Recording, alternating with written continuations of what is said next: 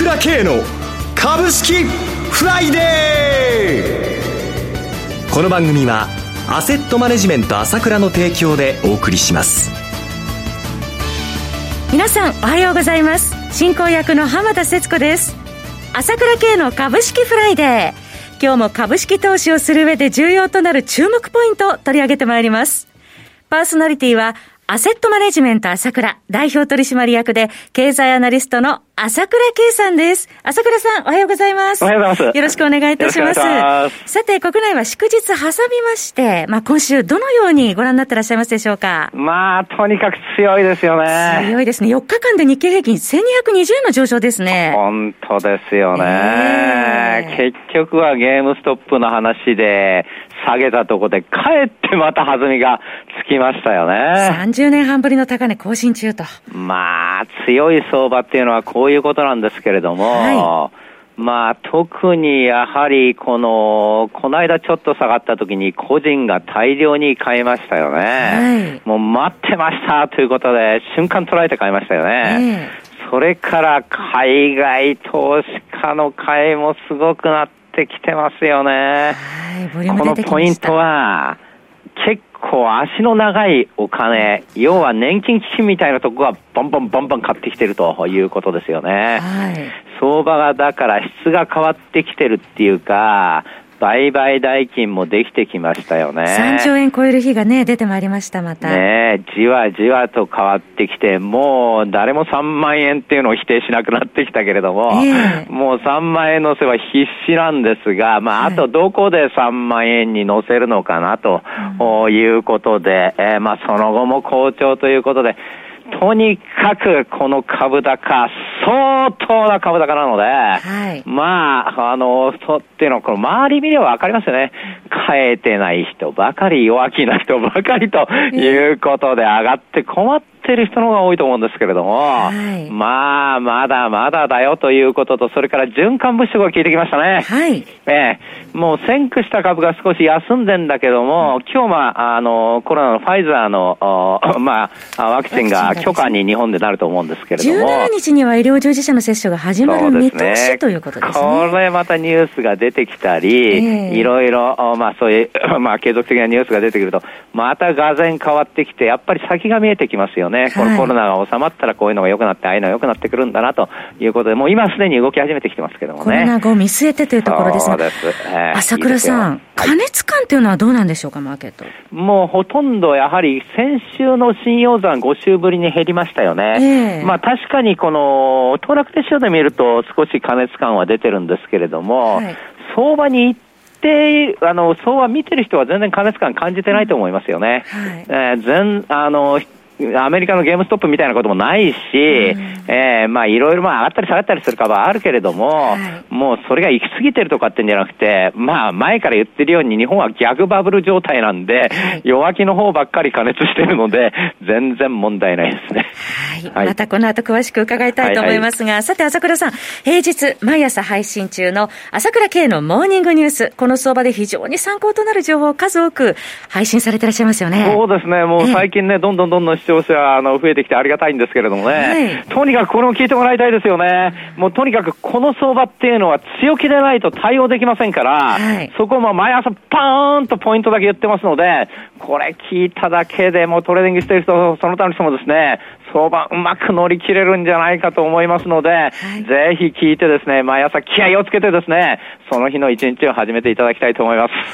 朝倉さんの強気の相場見通しが平日毎朝聞けるとは大変お得ですね。相場の感覚をぜひこちらで掴んでいただきたいと思います。皆さんもぜひチェックしてください。朝倉慶のモーニングニュースは、朝倉さんの情報発信会社 ASK1 のホームページからお申し込みください。1ヶ月税込み720円で、クレジットカード決済のみとなります。ます。お問い合わせは、朝倉さんの情報発信会社、ASK1 のフリーダイヤル、0120-222-464、0120-222-464までお電話ください。なお、こちらの商品では、取扱い商品の勧誘を行う場合がございます。CM を挟んで、朝倉さんに引き続き、詳しくお話を伺います。鋭い分析力で注目、経済予測のプロ、朝倉慶。日々のマーケット情勢や株式情報、個別銘柄の解説を、朝倉本人とスタッフが、平日16時、メールでおよそ7分の音声を無料で配信中。株の判断に迷ったら、朝倉慶。詳しくは、アセットマネジメント朝倉のウェブサイトへ。本日の市況解説無料メールマガジンにご登録ください。アセットマネジメント朝倉は、証券取引、金銭有価証券の予託、貸付行為は行っておりません。また、情報提供する金融商品の取引では、相場変動などにより損失を生じる恐れがあります。取引説明書、契約締結前交付書面などを十分にお読みいただき、ご理解の上お取引ください。金融商品仲介業者登録、関東財務局長金中第605号。さて、朝倉さん、企業の決算発表続いておりまして、今日はおよそ750社が決算発表というピーク日なんですが、ここまでの決算ご覧になっていかがでしょうか？いいですね。えー、上昇性続いてますよね。先週もね、お話ししましたけども、えー、次から次へと決算いいじゃないですか。はい。で、世界の企業を見ても、この10、12月の純利益は前年同期に比べて14%増なんですね。強い。まあ、コロナどこに行っちゃったのっていうことなわけですよ。っていうことは、足引っ張ってるところもいっぱいあるわけじゃないですか。はい、それはね、あの、あの、航空業とか旅行業とかね、ねそのそういうところはいっぱいね、はい、あの、レストランでもそういうのあるわけじゃないですか。はい、それでいて総合するとこういうふうになっちゃってるっていうことは、やっぱり他のところはすごい製造業中心にいいわけで、特に日本はやっぱり製造業強いですから、まあ当然なんですけれども、まあ、トヨタの決算もまあ予想通りではあるんですけれども、びっくりというか、いいですよね。上修正が実に2兆円でしたか、営業益。そうですよ、これ。えーあのね、本当にこのトヨタ、あのもう皆さん忘れちゃったと思うんですけれども、はい、もう昨年の5月12日決算だったんですけれども、はい、その時、この予想、利益の予想、営業利益を5000億って言ったんですよ。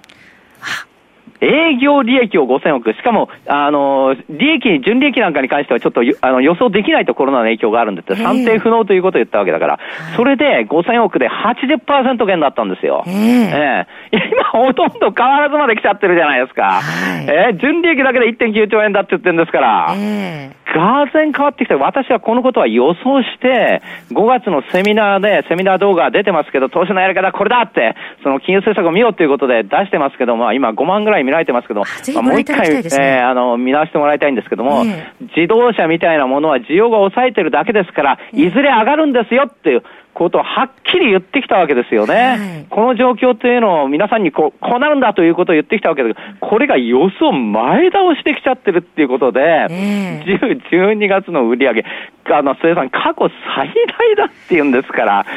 すごいことになってるじゃないですか、これ。売上高、純利益ともにコロナウイルス流行前の水準上回ってますからね。そういうことですよ。まあ、これがまあ、ね、あの、日本製鉄なんかもどんどんどんどん上がっちゃってるけれども、はいまあ、日本電産とかね、まあ、ソニーとかそういうものはとにとにかくとして、もうこういうふうに自動車みたいなものがこういうふうになっちゃってるってことで、まさにそれで先ほど言いましたけど、ワクチンがこれから打ち始めるっていうことは、はい、まあ、先が見えてくるわけですよ。そしたらそちらの株もまた良くなるということで、本当に今ね、もう PR のこと言う人ほとんどいなくなってきましたね。私言ってきましたね。コロナ前とコロナ後株価の位置が違うんだと。はい高くなるのが当たり前ということで、全く劇的に変わるんだということを言ってきましたけども、はい、もう言わなくなりますよ。14倍から16倍がうんぬんってなって話は。もう誰も言わ言わなくなってきましたけども、えー、当たり前の世界、その位置が変わるんですね。しかも業績がどんどんどんどん良くなるから、さらに上がっていくということで、3万円も乗せてきますけれども、はい、全く株に対する意識が変わるというのは、まあ3万円乗せた時点でまたガラッと世の中の気があの雰囲気が変わると思いますけどね。えー、まあその3万円までどうでしょうか、スルスルとすんなりいきそうでしょうか？まあこれはちょっとなんとも言えないですけど、ある日ポーンと簡単にいっちゃうと思いますけどね。はい。まあ今トヨタの話ありましたけれども、ソフトバンクの、えー、内容もすごかったですね。ですね。もうやっぱりあの、第一歩びっくりしました。やっぱり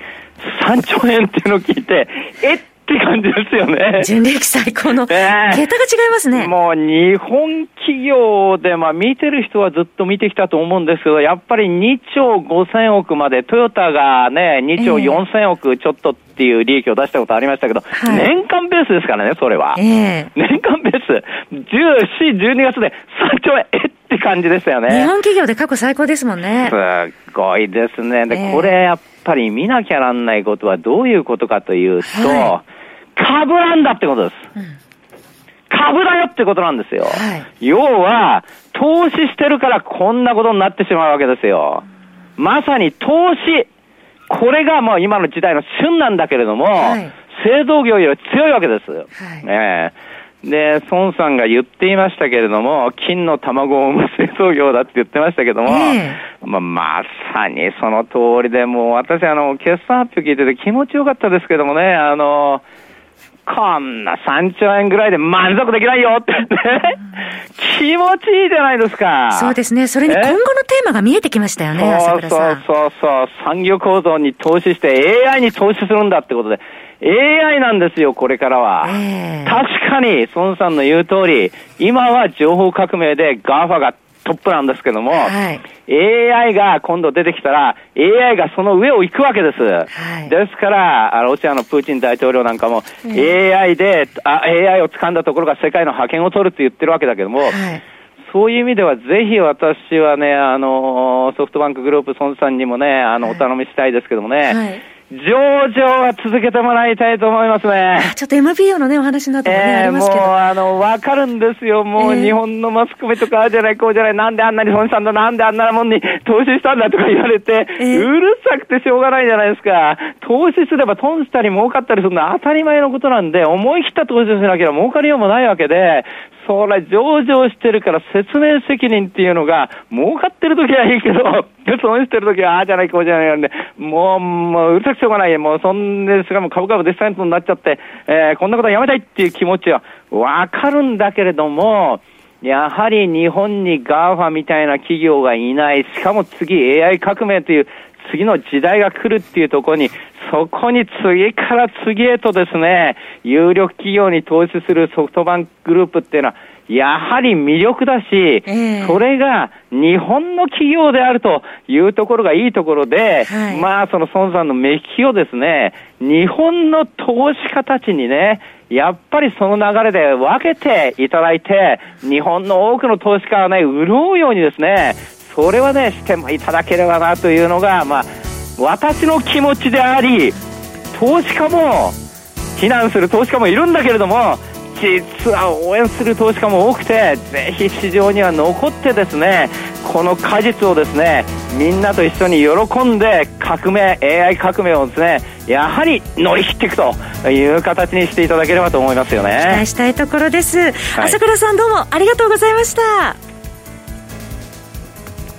私朝倉慶が代表を務めますアセットマネジメント朝倉では SBI 証券楽天証券ウェルスナビの口座開設業務を行っています。私どもホームページが口座開設をしていただくと週2回無料で銘柄情報を提供するサービスがあります。ぜひご利用ください。それでは今日は週末金曜日頑張っていきましょう!